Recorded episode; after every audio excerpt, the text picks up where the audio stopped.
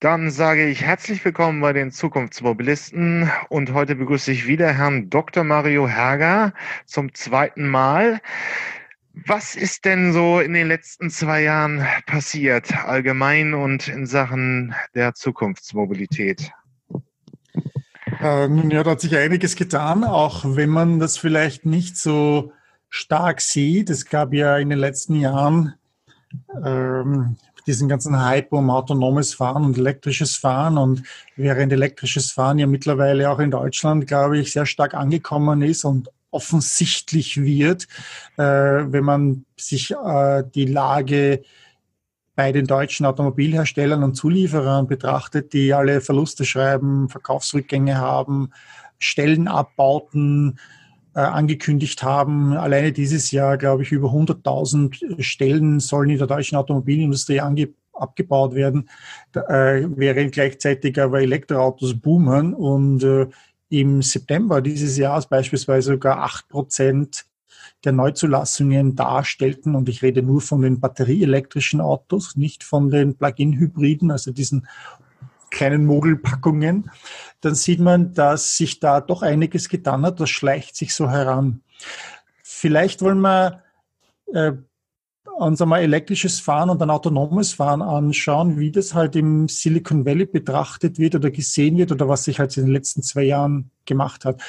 Ähm, wir haben gehört, Tesla hat äh, jetzt in Berlin, Grünheide, bei Berlin-Brandenburg äh, die Tesla-Fabrik begonnen mhm. zu bauen, äh, ziehen das da, da sehr schnell hoch. Das sollen bereits nächstes Jahr die ersten Autos produziert werden. Auch eine Batteriefabrik soll dorthin gestellt werden, äh, in einer Geschwindigkeit, die den, den Normalgegebenheiten, äh, für die normalen Gegebenheiten sehr, sehr überraschend äh, sind, wo sich auch das ganze Land drum bemüht, dass das tatsächlich klappt. Ich glaube, es ist sehr wichtig, dass Deutschland zeigt, dass es kann. Äh, wir haben in den letzten Jahren, Jahrzehnten zu viele Dinge gehabt, die nicht, äh, die wir nicht geschafft haben, vom Transrapid zum Berliner Airport zu Stuttgart 21, wo wir eine furchtbare Signalwirkung nach außen gegeben haben, nämlich, dass wir nichts können oder es nicht irgendwie auf die Reihe bringen. Äh, äh, schaut natürlich die ganze Welt jetzt darauf, kann Tesla in Deutschland das oder dass Tesla das kann, wissen wir, weil die das in Shanghai gezeigt, also ihnen von einem Jahr eine neue Fabrik hingestellt haben. Aber kann das Deutschland auch? Und äh, das ist sehr, sehr, ein sehr, sehr wichtiges Projekt äh, für, für Deutschland.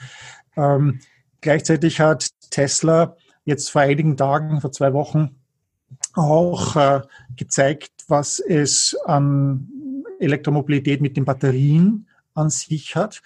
Und das war eine relativ technische Präsentation mit sehr, sehr viel Vision über das Produkt.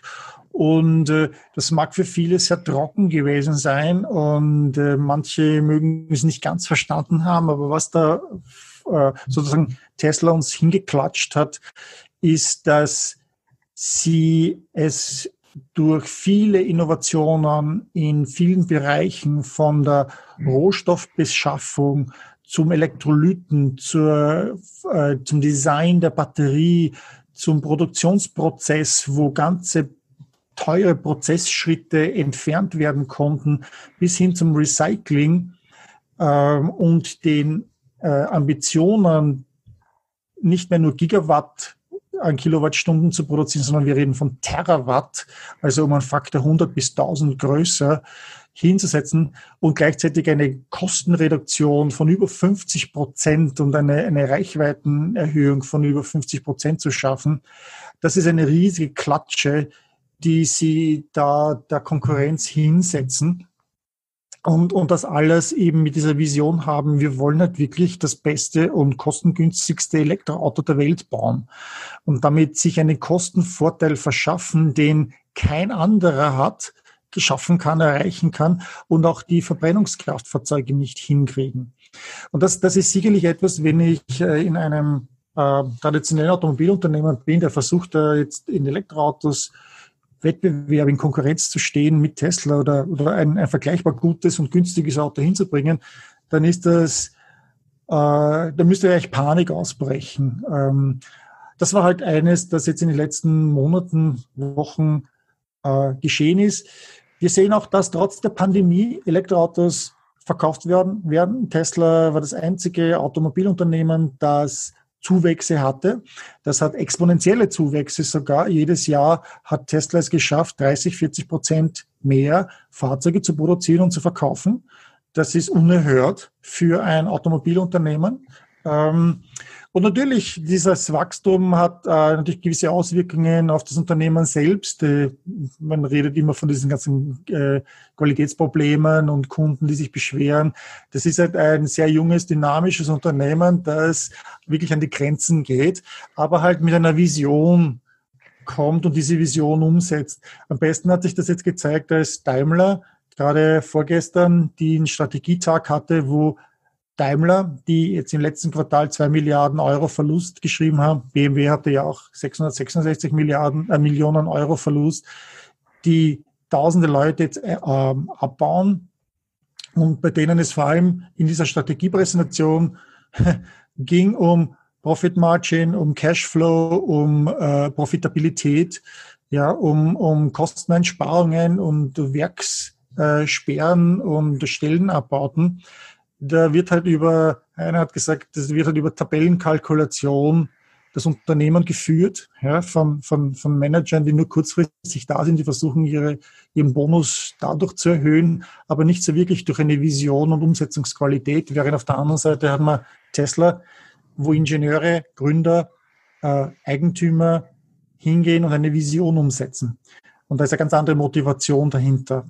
Ähm, das ist eines dieser großen Elemente. Gleichzeitig sehen wir, dass äh, etliche Unternehmen kommen, die jetzt auch elektrifizierte Lastwagen machen. Wir haben neue Unternehmen, die elektrische PKWs liefern, wie zum Beispiel Lucid Motors, die auch hier im Silicon Valley sitzen, äh, fünf Minuten vom Tesla-Werk entfernt sozusagen, die ein fantastisches Auto äh, in Vorbereitung haben, das im Frühjahr ausgeliefert werden soll. Eine Luxuslimousine, die es ab 80.000 oder 90.000 US-Dollar gibt und äh, wo sehr, sehr viele Deutsche arbeiten. Ja, also das ist nicht so, dass wir Deutsche das nicht können.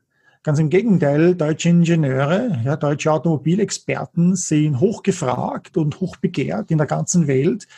Äh, was uns hindert, ist auf dieses Mindset, dass wir umsetzen können und das Umsetzen tun und dass wir das umsetzen wollen.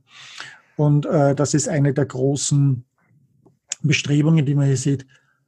Sag mal, vielleicht jetzt zu elektrischen Fahren. Wollen wir ja, es ist, es ist einfach ein interessanter Punkt, weil es jetzt auch Deutschland erreicht hat, wenn auch über den amerikanischen Umweg. Also wir haben ja äh, in Grünheide die, den Bau und es geht für deutsche Maßstäbe auch relativ gut ab.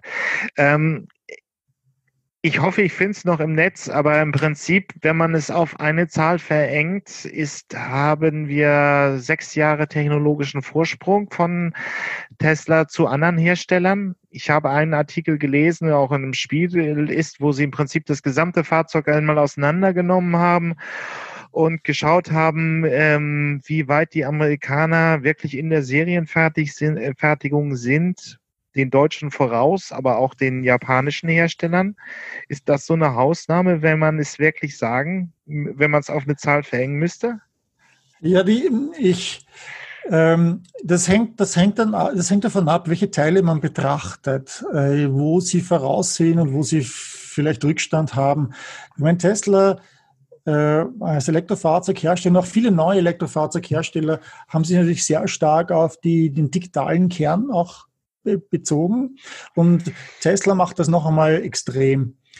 Die haben nicht nur eigene Computerchips, also Chips, die für KI äh, optimiert sind, nämlich fürs autonome Fahren optimiert sind, entwickelt. Das muss man sich mal vorstellen. Ja, die, die haben, äh, äh, das ist die größte praktische Anwendung von KI-Chips heute in einem Produkt, das man erwerben kann. Die haben zwei Computerchips drin. Ich habe selber Tesla Model 3 und seit April letzten Jahres werden die ausgeliefert. In diesen Fahrzeugen sind zwei dieser KI-Chips drinnen, die halt, äh, glaube ich, hundertmal so schnell waren wie die von Nvidia, die sie vorher eingesetzt hatten. Also Nvidia ist diese andere Graphic äh, KI Computer Chip Hersteller, der aktuell sehr stark führend ist, äh, was KI-Chips betrifft.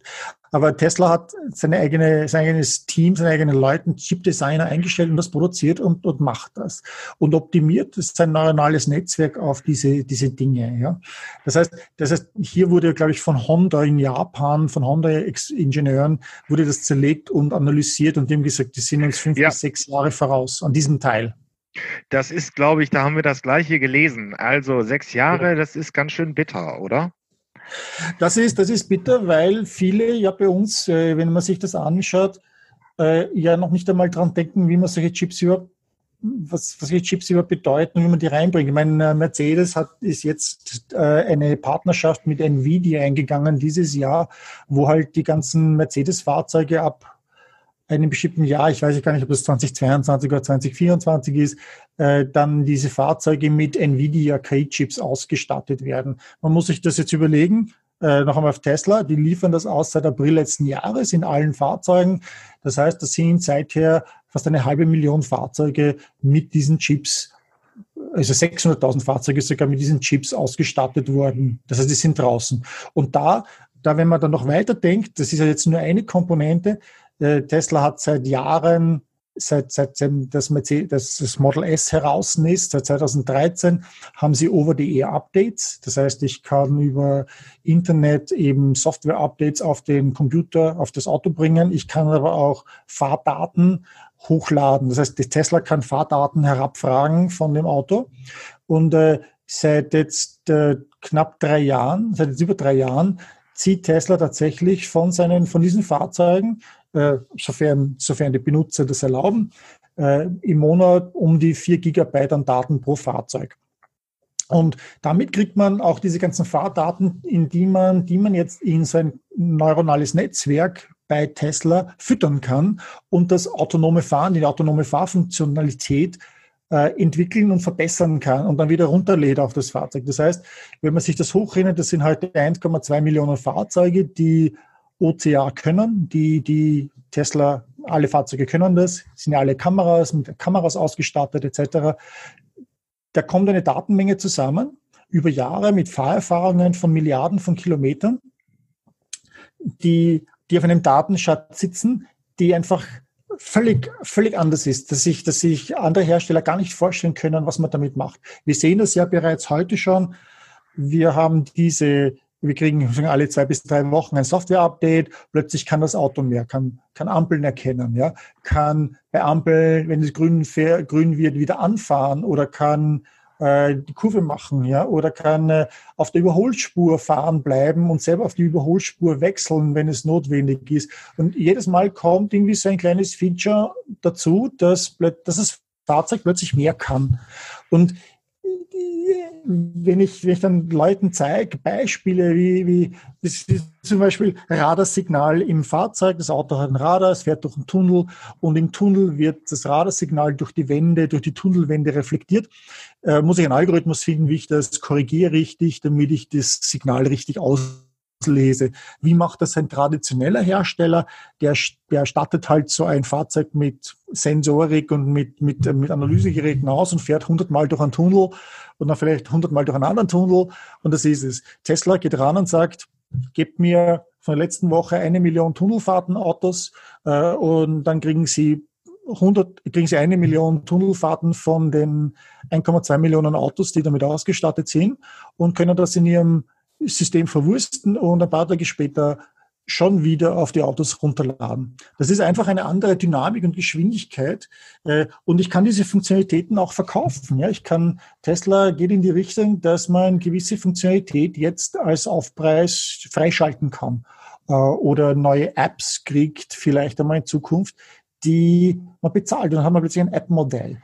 Und das ist einfach etwas, wo man sieht, die sammeln seit Jahren Daten. Und bei uns, ja, haben sie auch Daten, aber die kriegt man, kriegt, die kriegen die Firmen nur dann, wenn sie das Auto mehr oder weniger in der Werkstatt steht oder nicht in dieser Reichweite oder nicht in dieser Wichtigkeit, in der Bedeutung gesehen wird, wie das bei Tesla angegangen wird.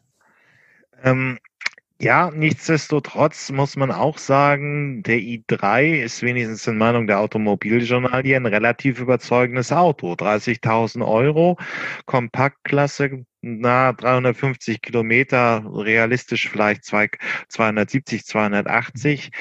Also Sie sind ja jetzt schon mit Produ äh, die Deutschen sind ja jetzt schon mit Produkten auf dem Markt ähm, und man muss auch sagen, äh, jede Ecke des Werbe äh, des Internets wird heute äh, mit Elektroautos beworben. Also technologisch ist das Rennen zugunsten der Amerikaner entschieden oder im Fall oder konkreter für Tesla.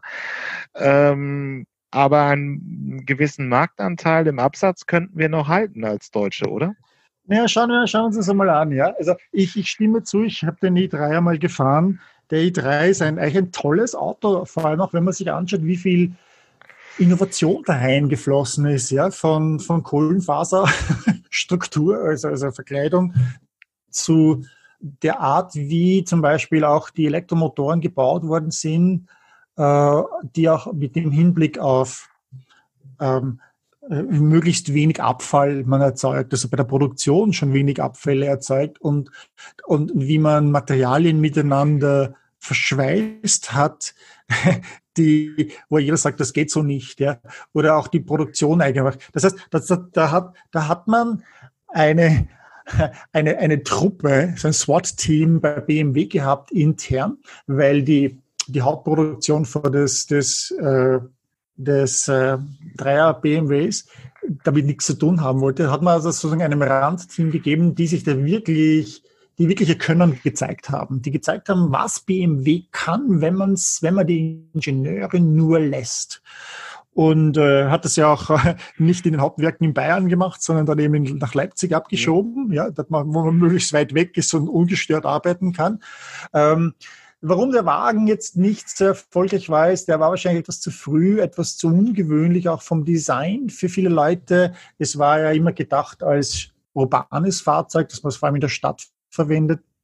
Und äh, ich glaube, ich glaube, da, da hat, äh, da hat dann BMW etwas äh, überschossen, dass sie zu viel Innovation hineingebracht hat. Ja, man muss den Leuten etwas geben, das äh, in gewisser Weise gewohnt ist. Das ist dieser Skeuomorphismus, äh, wie sie, wie sie so schön nennt, die ersten Apps am, am iPhone beispielsweise, Notizblock hat wie ein Notizblock ausgeschaut, ja.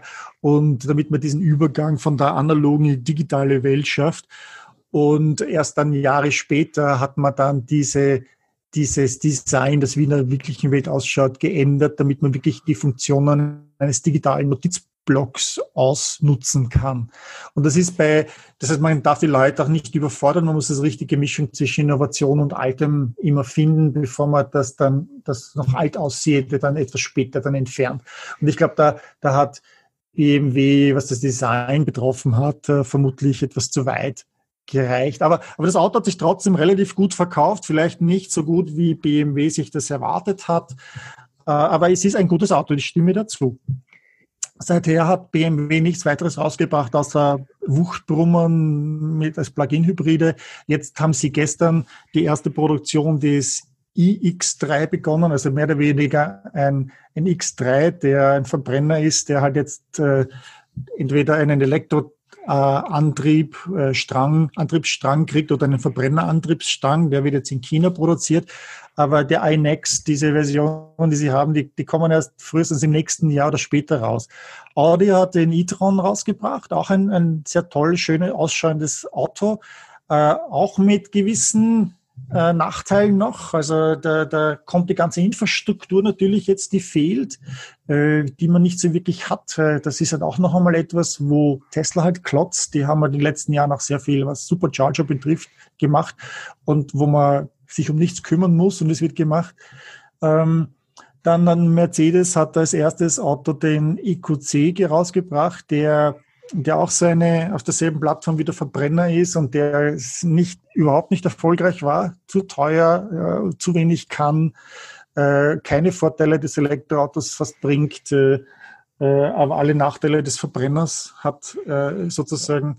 Der Mini von BMW übrigens, der ist sicherlich ein kleiner äh, Stadtflitzer, aber der ist etwas enttäuscht, was seine Leistungsdaten betrifft. Also man würde sich heute mehr erwarten, vor allem können teilweise viel billigere Fahrzeuge, die schon länger am Markt sehen, können da mehr als der Mini heute. Ja, eine Zoe äh, und an andere Hersteller, die viel preis, preislich besser positioniert sind, können, haben bessere Leistungsdaten als der Mini. Äh, also da hat man wieder nicht die Ingenieure lassen, was sie können. Ähm, und ja, der Volkswagen hat jetzt, äh, der Volkswagen sehe ich als das große Positiv, also die ganze Gruppe. Äh, Porsche mit dem Taycan hat ein tolles Auto vorgestellt mit gewissen Nachteilen, also äh, was, was Reichweite betrifft, aber es ist wahrscheinlich für einen Porsche-Fahrer jetzt nicht so relevant, aber 40 Prozent weniger Reichweite hat als ein Auto mit vergleichbarer Batteriegröße. Und der ID3 und der ID4 schauen ähm, sehr vielversprechend aus. Das sind also die ersten vermutlich auch Fahrzeuge, die es äh, mit äh, äh preislich zumindest mit, mit Tesla aufnehmen können ähm, und sicherlich ihre äh, Kundschaft finden werden. Also da, da ist sicherlich etwas. Wir werden jetzt sehen, wie es in den nächsten Jahren weitergeht mit den nächsten versprochenen Fahrzeugen. Dafür sind aber andere Hersteller gekommen. Volvo mit dem Polestar, eine neue Marke, der sehr überzeugt hat. Äh, scheinbar viele Leute waren begeistert davon. Ja, gibt den Jaguar I-Pace seit, seit, seit einigen Jahren jetzt auch schon. Also da gibt's da gibt's äh, das Angebot wird immer größer. Äh, es gibt für Leute, die also umsteigen möchten, äh, ist da bereits eigentlich vieles da für jede Tasche und für jeden Anwendungszweck. Und das ist, das ist gut so. Ähm, ja, ist jetzt einfach, wenn wir das Thema ist, wie hat sich der Automobilmarkt entwickelt, sind wir beim Thema Corona. Äh, deswegen würde ich es vielleicht einfach mal lassen. Man kann jetzt wirklich wenig dazu sagen, wie sich es entwickelt hat. Äh, die Förderprämie gab es jetzt äh, im kleineren Umfang, aber es ist nun wirklich sehr, sehr günstig, ein elektrisches Auto zu fahren, wenn man dann auch bedenkt, dass man, äh, dass man dann im Prinzip innerhalb von äh, wenigen, ja, wenigen äh, Nutzungsjahren schon wieder einen Schnitt hat, wenn man den Benzin rausrechnet. Also im Prinzip steht alles auf, ähm, der, äh, der Markthochlauf kann beginnen. Wenn man das ja, jetzt hab, so. Ich, ich, kann, ich, kann, was dazu sagen. Ja, ich habe ja. ja seit äh, Juni letzten Jahres ein Model 3. Meine Frau hat ein Model 3 seit äh, Januar letzten Jahres. Und äh, ich habe ich hab mir das ausgerechnet, ich habe immer ein Buch geführt, mein Tankbuch geführt. Ich hatte vorhin Volvo, so ein S, S60 T5, T5 S60, glaube ich, hieß der. Äh, es ist ein ganz normaler, regelmäßiger Mittelklasse-Fahrzeug. Und ich habe da im Monat, äh, ich wohne in den USA, da ist das Fahren ein bisschen anders. Ich habe im Monat 240 Dollar an Benzin gezahlt. Aktuell zahle ich für den, äh, für mein Model 3 im Monat lade ich um die ähm, 60 bis 80 Dollar. Und ich fahre aber mehr. Ich fahre mehr Kilometer tatsächlich als vorher. Und ich habe das Fahrzeug jetzt seit, äh, seit, äh, seit 16 Monaten. Und ich hatte, ich musste, es gibt ja keinen Ölwechsel, ich muss, ich muss, es gibt keinen Serviceplan. Also ich muss nicht in die Wartung alle neun Monate oder zwölf Monate oder alle 10.000 Kilometer, sondern ich hatte jetzt erst das erste Mal, dass ich Reifen ausgetauscht habe. Die Hinterreifen, da hatte ich einen, hatte ich einen Nagel drinnen, der nicht reparierbar war. Jetzt habe ich das Reifenset hinten ausgetauscht. Äh, sonst nichts. Überhaupt nichts. Ja, äh, ich muss vielleicht einmal das, das, das Scheibenwischwasser austauschen, vielleicht einmal einen Scheibenwischbelag austauschen. Ja, äh, weil es ja, weil ja sonst keine Flüssigkeiten oder Sachen, Brems, selbst Bremsen muss ich nicht austauschen. Das ist erst nach 120.000 Kilometern, dass man mal drauf schauen muss, weil ja eigentlich der Elektromotor als Rekuperator, als Generator dient und das Bremsen übernimmt. Und da kommt es sehr, sehr stark äh, dann zu, zutage, dass wir hier sehr viel billiger mit diesem Fahrzeug unterwegs sind. Ähm, ja, es ist ein bisschen das, was versprochen worden ist. Das Elektroauto äh, ist einfach weniger komplex, weniger bewegliche Teile. Wenn man es zahlenmäßig haben will, hat er ähm, Vierzylinder 1000 bewegliche Teile und der Elektromotor 25. Und dadurch ist eben auch weniger Verschleiß. Das war auch das, was eben das Versprechen der Technologie ist. Also es kann auch in Deutschland losgehen. Und dann schauen wir jetzt einfach auch mal in das größere Thema autonomes, automatisiertes Fahren. Ja. Was, was, was gibt's jetzt wirklich? Wir haben hier bei den Zukunftsmachern immer mal die deutsche Diskussion gehört. Es wird fleißig an, an Regulierungen gedacht. Also der TÜV plant etwas und dass man eben praktisch irgendwann einen Sicherheitsnachweis hat, wann sind die Systeme so sicher, dass sie fahren können.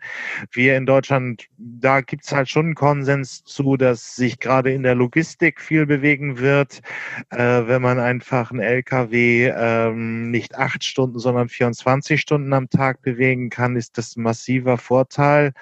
Das sind noch Profile, die noch in der weiter Ferne sind, aber äh, sie fahren. Wir haben immer mehr Modellvorhaben auch in Europa.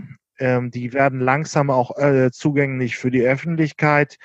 Ähm, früher habe ich mit ähm, der BVG darüber gesprochen, was in der Seemeile in Tegel passiert ist. Das ist wahrscheinlich dann die Zukunft des ÖPNVs, dass in, wenigstens in Randlagen automatisierte Shuttle fahren. Aber was kommt jetzt ganz frisch aus der Ideenschmiede Silicon Valley? Was ist ja, da jetzt das äh, und Thema? Da kann, ich, da kann ich sehr, sehr frisch jetzt gerade was erzählen, weil gerade vor einer halben, dreiviertel Stunde hat Waymo, die Google-Schwesterfirma, äh, angekündigt, dass seit heute in Phoenix, wo bereits ein Roboter-Taxi-Service seit November 2018 in Betrieb ist, für eine äh, bestimmte Personengruppe, also 1000 Familien haben sich bisher daran beteiligt, wurde heute offiziell für die Öffentlichkeit freigegeben. Das heißt, jeder, der in Phoenix lebt, in Arizona, kann sich diese App seit heute runterladen und ein Waymo als Roboter-Taxi bestellen. Und dort auch in, in, das ist heute 8. Oktober 2020. Das heißt, das ist der erste nicht nur auf eine Testgruppe beschränkte Roboter-Taxi-Service, für den man zahlt, sondern der erste für die Öffentlichkeit zugängliche, für die gesamte Öffentlichkeit einer Stadt zugängliche Roboter-Taxi-Flotte.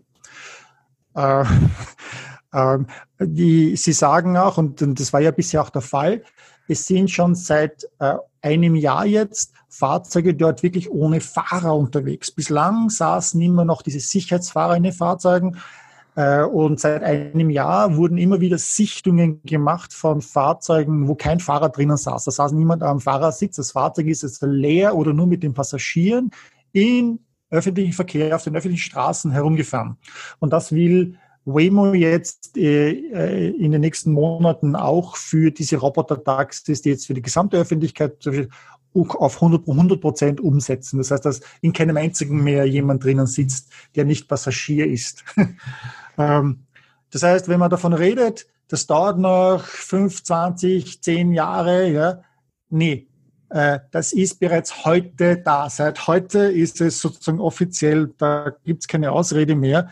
Äh, wenn wir behaupten, das gibt es in 10 oder 20 Jahren, heißt das ja von unseren Herstellern. Unsere Hersteller können das erst in 10 oder 20 Jahren frühestens.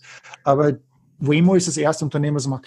Um das noch einmal zu unterstützen auch, es gibt, äh, wie gesagt, im Silicon Valley, wo ich lebe, das ist San Francisco bis San Jose, 80 Kilometer Luftlinie, dreieinhalb Millionen Menschen, die hier leben, gibt es, äh, ähm, das, wir sind in Kalifornien hier, der kalifornische DMV, Department of Motor Vehicle, Verkehrsbehörde, hat bislang 66 Lizenzen ausgestellt, die aktiv sind heute, im Stichtag heute, äh, wo äh, Unternehmen autonome Fahrzeuge auf allen öffentlichen Straßen in Kalifornien testen können. 66 Unternehmer. Das sind natürlich die Waymos und Mercedes und Volkswagen sind alle dabei. Es sind aber auch sehr, sehr viele Startups, von denen wir noch nie was gehört haben. Äh, ein gutes Dutzend chinesischer Startups sind auch dabei. Die fahren mit 800 Fahrzeugen rum. Der Großteil davon ist natürlich im Silicon Valley unterwegs, aber dürfen, dürfen sie überall fahren. Es gibt 25, 28 Bundesstaaten, die auch solche Gesetzgebungen haben. Eben Arizona ist eines davon, äh, Massachusetts ist eines, Michigan ist eines, äh, wo dann auch noch getestet wird, weil da diese Universitäten auch sehen, das MIT ja, oder die Automobilhersteller wie in Detroit sitzen oder hier Stanford und so, wo natürlich auch sehr viel Robotics gemacht wird und autonome Autos äh, Unternehmen entstehen, die sowas bauen.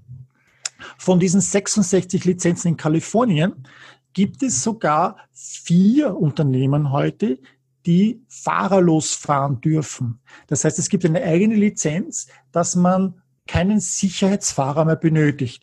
Die 66 Unternehmen, die diese, diese Lizenz haben, benötigen einen Sicherheitsfahrer, der im Notfall eingreifen kann. Und da gibt es halt Vorschriften, wie das passieren muss. Aber das ist halt auf der Verkehrsbehörde absehbar, also von der Webseite der Verkehrsbehörde ist absehbar, was da zu erfüllen ist an Kriterien und dann kann man sich anmelden und diese Lizenz erhalten. Es gibt aber vier, die eine spezielle Lizenz gekriegt haben, die auch die Verkehrsbehörde anbietet, nämlich, dass kein Fahrer mehr im Fahrzeug sein muss. Waymo, wenig überraschend, war das erste Unternehmen, das Unternehmen, das äh, der meisten Erfahrung hat. Es gibt aber auch ein Startup Neuro, das Lieferroboter macht, die auf der Straße fahren. Da kann natürlich niemand mehr drinnen sitzen, weil das ist halt ein größerer Kühlschrank, der auf der Straße fährt, sozusagen auf Rädern. Äh, und die dürfen auch ohne, ohne Fahrer fahren. Es gibt Zooks, die dürfen ohne Fahrer fahren. Die wurden gerade von Amazon gekauft um 1,2 Milliarden. Und es gibt äh, AutoX, ein chinesisches Startup, das auch fahrerlos fahren darf. Das ist noch, dass die sind noch beschränkt, die sind nicht in ganz Kalifornien erlaubt zu fahren, sondern die dürfen nur auf bestimmten Straßenzügen oder Stadtteilen fahren, äh, um die, die, äh, das, das zu testen und zu entwickeln. Man sieht also, da passiert bereits etwas, das ist da, das kriecht so langsam heran. Ja, das, das kommt. Ich habe gerade ein Video gesehen von einem fünften Startup, Voyage, äh, das auch hier in Palo Alto ist. Die fahren mit den Roboter-Taxis nicht rascher als 35 kmh in sogenannten Rentnerdörfern. Da gibt es also solche gated Communities, wo nur Pensionisten, Rentner leben, die abgeschlossen sind, wo die Höchstgeschwindigkeit 25 Meilen pro Stunde ist, also knapp 30, 35, 40 Kilometer pro Stunde. Und die fahren dort als Taxiservice. Und die haben für die, für die Rentner und die, die das lieben, das Zeug, ja, weil die müssen, die sind schon etwas schwächlicher, sehen schon schlechter, äh, wollen vielleicht am, am, Abend noch ein bisschen an Wein trinken, wenn sie in einer Freund, Freundesrunde sind, dann wieder nach Hause fahren. Und für die ist es ein fantastisches System. Und Voyage, äh, der, äh, der Chef, der Gründer und CEO von dem Unternehmen Oliver Cameron hat gerade ein Video gepostet, wo das Fahrzeug wirklich ohne Fahrer fährt. Also sie testen gerade eine fahrerlose, fahrerloses Fahrzeug der nächsten Generation. Man sieht, das ist da. Und da braucht man jetzt nicht einwenden und sagen, ach, das ist ja nur jetzt eben schön an Kalifornien oder in einer Stadt, wo die Sonne immer scheint und so, dort funktioniert das. Ich meine, wenn man sich anschaut, die Wright-Brüder, als sie das Flugzeug gebaut haben, den ersten Flyer hatten, äh, 1903 und dann 1908 die ersten Demonstrationen mit dem Flugzeug konnte man auch nicht 10.000 Meter hoch fliegen ja, oder über den Atlantik fliegen. Aber es war klar, dass das irgendwann kommen wird. Und wir sind jetzt in einer Phase, wo wir in den ersten Städten, in der ersten Stadt einen öffentlich verfügbaren Roboter-Taxi-Dienst haben von Waymo. Und da kann man sich jetzt vorstellen, wie es jetzt weitergeht. Da wird jetzt in den nächsten Jahren eine weitere Stadt kommen, ja, oder zehn weitere Städte kommen, vielleicht Nächstes Jahr sehen wir vielleicht fünf Städte, die Waymo hinzufügen wird. Im Jahr darauf sind es 50 Städte. Und im Jahr darauf ist vielleicht die erste Flotte in, äh, in Europa unterwegs. Ja, und dann hat man zwei Jahre, weitere Jahre später 20 äh, Städte, die mit Roboter-Taxiflotten von Waymo bedient werden. Geld haben sie. Sie haben gerade über drei, drei Milliarden Dollar aufgestellt als Venture-Kapital. Äh, obwohl es eine Google-Schwesterfirma ist und zu dem Alphabet-Konzern gehört, haben sie sich Partner reingeholt, wie zum Beispiel Magna äh, oder, oder einen Flottenbetreiber wie Enterprise, ja, die die Rental Cars machen, diese, diese Flotte warten können, reinigen können und so weiter, bereitstellen können. Die haben sich also schon die richtigen Firmen hergeholt, damit sie großflächig das rausrollen können. Das ist, sind, von der Produktseite sind es schon wirklich Shuttles, die auf diesen hochautomatisierten Fahrbetrieb abgestellt Level 4. Level 4, wir reden also, von Level 4. Noch vor zwei, drei Jahren waren es ja halt umgebaute ähm, SUVs oder Familienvans, aber heute sind die Fahrzeugtypen schon für äh, den Einsatz in diesem Level 4 Roboter-Taxi-Dienst äh, konzipiert worden. Ja, vielleicht, vielleicht reden wir noch einmal über das, über die Fahrzeuge, wie das Fahrzeug ausschaut. Also Waymo verwendet heute, hat bislang sechs oder sieben Fahrzeugplattformen verwendet und die aktuelle Plattform, mit der sie arbeiten, die aktuellen zwei Plattformen, mit der sie für diesen Roboter-Taxi-Dienst arbeiten, in, sind ganz normale Fiat Chrysler Minivans, also ganz ein normaler Minivan, wie man ihn so hat, ja, mit Lenkrad und allem drinnen. Und den Jaguar I-Pace. In, äh, äh wobei die meisten Fahrzeuge, die man sieht, sind die Minivans. Da haben sie heute, glaube ich, insgesamt eine Flotte von knapp 800 Fahrzeugen, die sie im Testbetrieb bislang hatten.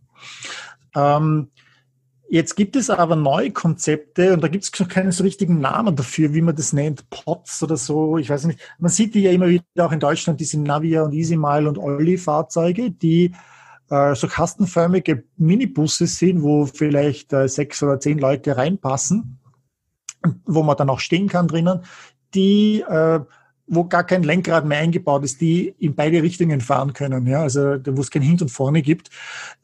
Das sind Fahrzeuge, da gibt es eine ganze Reihe von Ansätzen. Sehr interessanter Ansatz, der für, der mehr auf einer Strecke fährt, also so als einer Strecke fährt und an der Station stehen bleibt oder auf Gestensteuerung, also Handgeste von einem Passagier, der draußen wartet, stehen bleibt.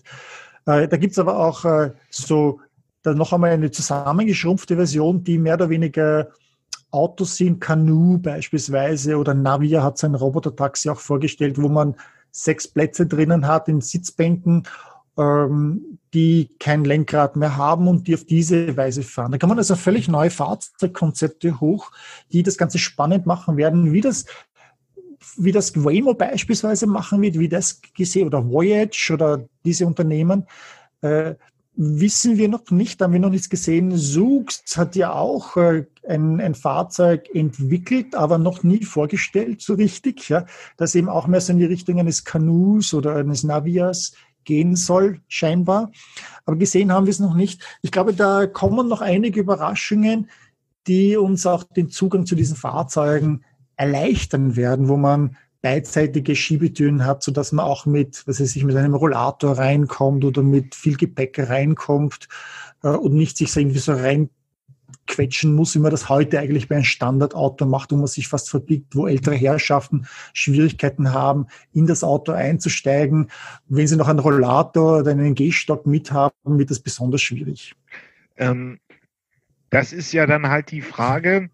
Ähm, wir kennen diese Fahrzeugkonzepte auch, aber die neue, bei der Seemeile, ich packe das auch in die Shownotes, bei, äh, bei der Seemeile von der BVG werden eben auch schon Roboter-Shuttle eingesetzt und das sind halt ganz andere Fahrzeugtypen. Wir haben ein paar Mal, ähm, Kai Kreiskulter von Ducktrain war da, das sind schon dann diese neuen Konzepte in der Fahrzeugtechnologie, wo praktisch eine erfahrene Europalette unterwegs ist, die dann die Innenstadtbelieferung mit den Paketen des Onlinehandels ja. ähm, vornimmt. Es gibt also schon einige Konzepte, aber wir sehen eben jetzt schon im Silicon Valley diese, äh, diese an Konzepte in der Anwendung.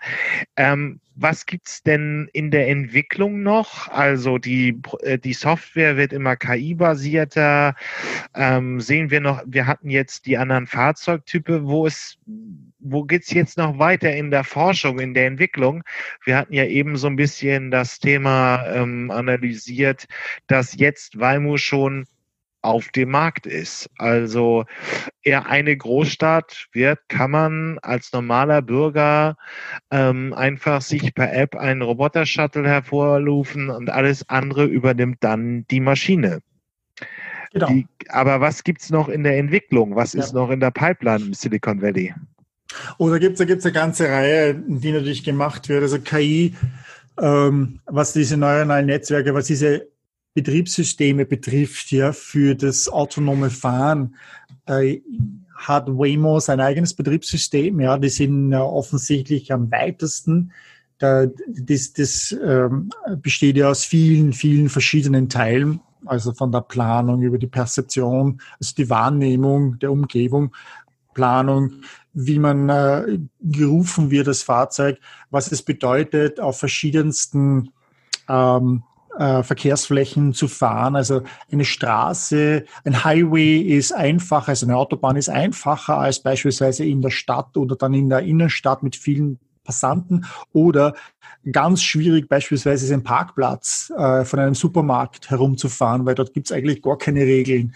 Äh, und, und da muss das Fahrzeug auch lernen, nicht nur jetzt, wo bin ich, was ist um mich herum, wohin muss ich, wie fahre ich da am besten hin, ja, also diese ganze Planung machen, sondern man muss auch lernen zu reagieren, äh, äh, nicht nur zu reagieren, sondern dass man durch die eigene, durch die eigene Aktion reagieren andere Verkehrsteilnehmer. Das heißt, dass ich mich zum Beispiel reinzwängen kann in einen Reißverschluss, äh, wenn, wenn zwei Spuren zusammenkommen, äh, oder ich von einer äh, Autobahnauffahrt in die Autobahn hineinkomme, dass das andere Fahrzeug abbremst, wenn es mich sieht und nicht sozusagen mich mobbt und, und einfach nicht reinfahren lässt.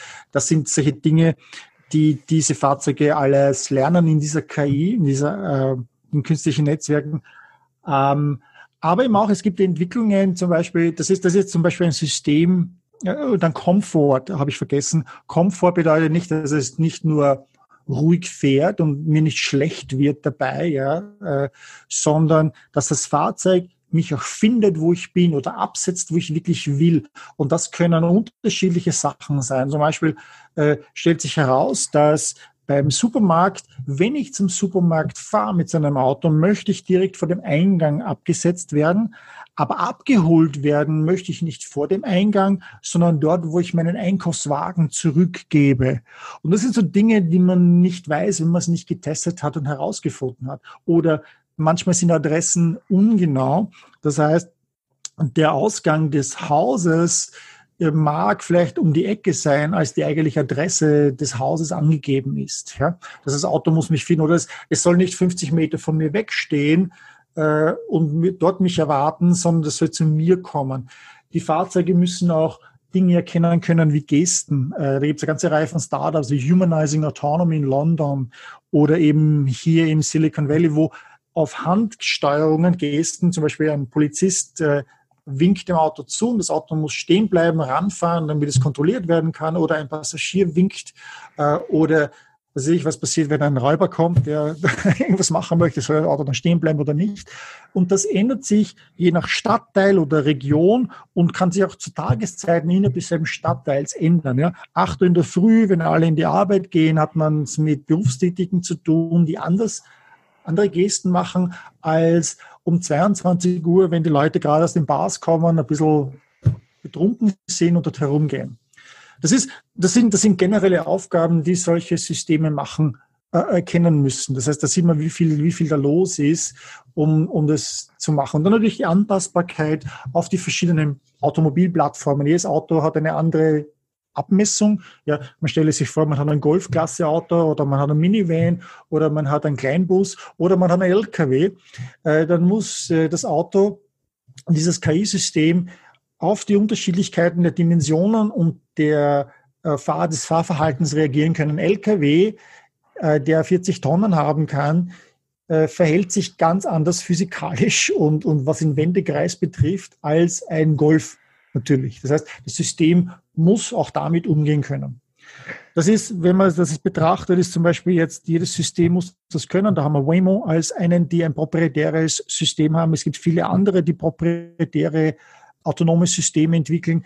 Es gibt aber auch Open Source Systeme, die es äh, Neueinsteigern sehr rasch erlauben, ein Testauto, das sie haben, autonom oder zumindest in ersten Ansätzen autonom zu machen. Da gibt es aber sich Baidu, hat Apollo als Open Source System, Baidu, diese chinesische äh, Internetgigant. Und die sitzen beispielsweise auch hier im Silicon Valley, die machen sehr viel, die fahren auch hier mit Autos herum. Und die äh, fügen von Open Source Landkarten, Straßenkarten zu neuen Sensoren, die sie unterstützen können, äh, bis zur äh, Gestensteuerung und so weiter, wird das System halt permanent erweitert. Und es gibt auch Udacity, diese Online-Universität, die von Sebastian Schrum gegründet worden ist, dem Godfather vom selbstfahrenden Auto, der ja das Waymo-Programm bei Google gestartet hat. Und die haben auch ein Open-Source-System. Man hat Simulatoren, die man benötigt. Heute wird viel der Fortschritte, die bei der Entwicklung dieser Systeme, äh, Waymo sagt beispielsweise 80 Prozent der Fortschritte entstehen durch die Simulation, weil ich dort halt ein Verkehrsszenario, eine Situation, die dem Fahrzeug in der realen Welt begegnet ist, schon äh, zigtausende Male durchspielen kann bei unterschiedlichen Wetterbedingungen, Lichtbedingungen, mit mehr Verkehr, mit weniger Verkehr, mit Laub auf den Straßen, mit Eisglätte etc. Äh, und kann auf diese Weise diese Systeme rasch sicher machen. Und dann natürlich der Austausch zwischen den Systemen. Das heißt, ich habe eine Flotte von 800 oder später dann einmal 80.000, 100.000 Fahrzeugen ein Fahrzeug, jedes Fahrzeug begegnet unterschiedlichen Dingen. Manche sind so ausgefallen, aber wichtig, äh, dass nicht nur dieses eine Fahrzeug das weiß, sondern das muss mit der ganzen Flotte geschert werden. Das heißt, die muss permanent abgedatet werden. Das heißt, da muss auch viel in diese Richtung entwickelt werden, wie ich solche großen Flotten und so viele Daten in diesen Systemen auf dem aktuellen Stand halte äh, und dann vielleicht auch noch einmal äh, herausfinde, was ist, wenn was schief geht, wie kann ich die Fehlerursache äh, zum Beispiel auch für Behörden, für die Polizei, für Rechtsan für Staatsanwaltschaft, ja, für den TÜV äh, und andere erleichtern, dass sie da Zugriff haben und das analysieren können. Ähm, zum Abschluss dann die typisch deutsche Frage. Es geht ja, es ist natürlich ist die Entwicklung in den USA wahrscheinlich unbestreitbar weiter als in Europa, aber momentan haben sie eben auch noch nicht ein System entwickelt, wo alle europäischen oder weltweiten Regulatoren heiß darauf sind, das zu übernehmen. Ähm, daran fehlt es einfach noch. Ne? Also dass irgendwo einer, wir, haben, wir liefern ein nachvollziehbares System und es wird bei unserem Fahrmodell auf ach, äh, eine, nur acht Unfälle bei einer Milliarde Kilometer geben. Das hört man so als Zielmarken der europäischen ISO-Zertifizierung oder deutschen DIN-Norm. Äh, das, daran klemmt es noch, dass dieser Ansatz sich weltweit so verbreitet, oder? Es gibt da eine ganze Reihe zu sagen, ja. Ähm, natürlich muss das rechtliche Rahmenwerk äh, gemacht werden, damit es dann nachher im kommerziellen, regulären Betrieb gemacht wird. Wir haben ja teilweise schon das Problem, dass wir nicht einmal testen können vernünftig, weil selbst da schon der Gesetzgeber und Regulator massiv einspringt, ähm, wo wir beispielsweise in Österreich gibt es die Regulierung, wenn das Testfahrzeug auf die Straßen will, muss ein Monat vorher dem zuständigen Landeshauptmann, also das entspricht dem Ministerpräsidenten in Deutschland, in den Bundesländern, muss der zuständige Landeshauptmann informiert werden, einen Monat vorher von einer Testfahrt. Das ist natürlich, natürlich lächerlich, ja, weil wenn ich einen Flottenbetrieb mit 800 im Testbetrieb habe, 800 Fahrzeugen, dann, dann ist das so viel bürokratischer Aufwand, dass es keinen Sinn macht. Ähm, es gibt gewisse, zum Beispiel um, um damit Waymo, ich, ich sage das jetzt einmal, ich habe mal ein Beispiel von so einer Regulatorik. Ja. Äh, welche Regulatorien muss Waymo heute zum Beispiel in Kalifornien einhalten? Eine ist, äh, Sie dürfen mit Passagieren fahren, aber zum Beispiel nicht zum Flughafen damit. Sie dürfen auch kein Geld damit verlangen in Kalifornien heute, Stand heute. Ja? In Arizona ist es schon anders, da dürfen Sie Geld verlangen. Äh, ich weiß nicht, ob Sie zum Flughafen in Phoenix fahren dürfen, das habe ich jetzt noch nicht herausgelesen. Aber was anderes ist noch, dass wenn jetzt gar keine Fahrer mehr drinnen sind im Auto und, und äh, das Auto muss gestoppt werden, wie gehen Einsatzkräfte damit um und was passiert, wenn das Fahrzeug in einer Situation ist, äh, dass es nicht behandeln kann. Und da muss die Waymo, müssen auch alle anderen zeigen, was das Fahrzeug macht. Das heißt, es wurden beispielsweise Einsatzkräfte, Feuerwehrleute, Polizei, Rettung, wurden auf diese Fahrzeuge geschult, wie man damit umgeht, woran ich erkenne, dass das Fahrzeug wirklich jetzt außer Betrieb ist, wo ich es ausschalte im, im Falle eines Unfalls, reguläres Fahrzeug natürlich kann ich, äh, mit wem ich in Kontakt treten kann. Also da gibt es in einen Kontakt, einen Kontaktknopf im Fahrzeug, wo ich mit einer Zentrale in, in Kontakt treten kann, wie ich das Auto eben wirklich, wo ich sicher sein kann als, als Feuerwehrmann, der dort gerade arbeitet, die Unfallstelle absichert, dass das Fahrzeug sich nicht unvermittelt in Bewegung setzt und mit mir reinfährt. Wie kann ich das erkennen? Äh, eine andere ist, ähm, was passiert, wenn das Fahrzeug jetzt irgendwo stecken bleibt. Ähm, äh, und da gibt es unterschiedlichste Ansätze. Äh, Voyage beispielsweise äh, oder, oder Einride als Lastwagenhersteller, autonomer Lastwagenhersteller, die haben Remote-Systeme. Das heißt, da kann man mit Fernsteuerung sich in das Fahrzeug einschalten und es aus dieser Situation herausfahren. Ähm, das, das ist äh, der Großteil der Hersteller, der, die diese Technologie entwickeln, verlassen sich aktuell auf das. Da gibt es mehrere Startups, die diesen Service anbieten, Phantom Auto und Phantom AI und so weiter. Ghost äh, AI sind Unternehmen, die beispielsweise einen Fernsteuerungsservice anbieten für diese Fahrzeuge. Äh, manche machen das, manche machen das nicht so. Die sagen, sie können sich zwar einwählen, sie geben dem System einen Hinweis und das System bewegt sich dann selber heraus. Waymo macht das so. Äh, und das sieht man schon, alleine aufgrund dieser Tatsache auch, dass diese Technologie weiter da ist, als man gedacht hat. Weil wenn das Fahrzeug bei acht Stunden Fahrt vielleicht einmal zehn Minuten oder 15 Minuten am Tag in solche Situationen stecken bleibt, dann lockt sich halt einmal für 15 Minuten über den Tag verteilt in so ein Fahrzeug, der der Fernsteuerer, der, der, der Teleoperator ein und holt das Auto heraus. Und plötzlich hat man eigentlich ein, ein fast autonomes Auto, das da ist und ich kann das sehr viel schneller, diese Technologie rausrollen, äh, als gedacht. Und das heißt, jeder Regulator, jede Verkehrsbehörde, jeder Gesetzgeber musste jetzt rangehen und bereits ähm, sich überlegen, wie man diesen Autos die Möglichkeit gibt, in Betrieb genommen zu werden. Das Versprechen ist, dass wir viel weniger Kollisionen haben, Verkehrsunfälle haben, äh, damit auch weniger Menschen zu Schaden kommen. Und das sollte Ansporn für alle sein, dass man das diesen Möglichkeiten, diesen Technologien erlaubt, äh, in die Wirklichkeit hinauszukommen. Ähm, da, ist, da, ist, da ist Europa etwas hinten nach, auch wenn Deutschland jetzt gerade ganz stolz ein solches Gesetz, glaube ich, in Bearbeitung hat. Das soll verabschiedet werden vom Bundestag, wo wir das erste Mal autonomes Fahren äh, allgemein erlaubt werden soll. Aber ich glaube, ich habe ja das Gefühl oder die Befürchtung, dass sich da die Deutschen wiederum selbst zu viel im Weg stehen werden, zu deutsch sind und das irgendwie dann doch nicht so kommen wird, wie man dachte. Aber das ist sicherlich etwas, das scheitert dann nicht an der Technologie mehr hier, sondern das scheitert dann vor allem wieder am Willen des Gesetzgebers. Und das ist ein Problem für uns, weil wir heute schon so weit zurück sind, was diese Technologieentwicklung betrifft. Wir sind sicherlich fünf bis sieben Jahre hinten nach, was äh, deutsche Automobilhersteller betrifft. Wir haben eigentlich fast nichts, wenig, äh, so, so, überhaupt nicht vergleichbar. Ähm, und wenn wir es dann noch einmal auf der regulatorischen Seite so schwer machen, dann, dann hemmen wir das ganze System noch viel stärker ist irgendwo eine Analogie zur Elektromobilität, aber an dieser Stelle möchte ich mich erstmal bedanken. Mhm. Ja, vielen Dank, Herr Dr. Hager. So, das Gespräch, so, das Gespräch ist an dieser Stelle dann beendet.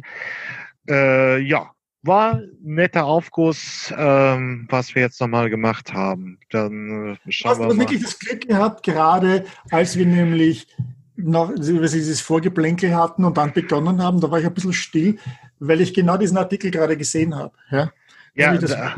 heute. so, so, und das bedeutet, das, es ist hier. Ja, jetzt kommt natürlich, ah, aber das ist in Phoenix und das ist ja alles schön dort, aber fahr mal in einer deutschen Stadt mit Kopfsteinpflaster und mittelalterlich herum. Ja, ja scheiß drauf. Das ist wie die Wright-Brüder. Ja. Äh, das Zeugs ist da, das kommt jetzt raus, das, das, das kriecht jetzt so langsam, creeps up at you. Ja, ja. ja.